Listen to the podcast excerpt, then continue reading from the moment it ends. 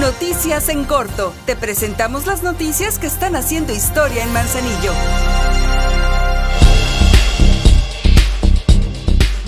Desde las instalaciones del Implan, la presidenta Griselda Martínez encabezó la sesión de trabajo sobre el programa parcial de urbanización, donde desarrolladores presentan propuestas para la edificación y puesta en marcha de diversos proyectos. El sector involucrado determina, aprueba o propone modificaciones en concordancia con las leyes y reglamentación municipal correspondiente.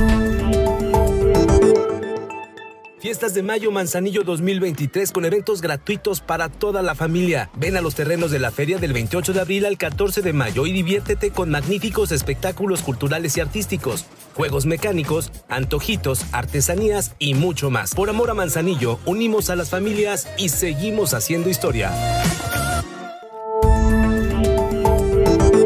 A través de la Dirección General de Desarrollo Humano, el Ayuntamiento de Manzanillo realiza actividades con el programa Círculos Creativos que fomentan la creatividad en los jóvenes del municipio.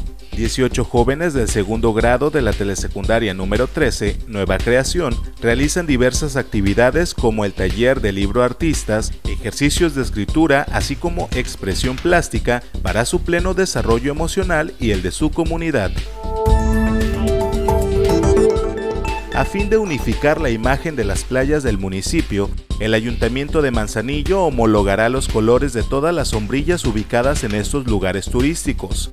Lo que se busca es hacer un lugar más agradable y más atractivo para incrementar el número de visitantes. Para ello, en representación de la presidenta Griselda Martínez, la secretaria del ayuntamiento Marta Cepeda, el tesorero municipal Lalo Camarena y el director de Zona Federal e Ingresos Carlos Cervantes visitaron a la Unión Emiliano Zapata, la cual está integrada por hombres y mujeres de trabajo que prestan sus servicios a miles de personas que visitan las playas.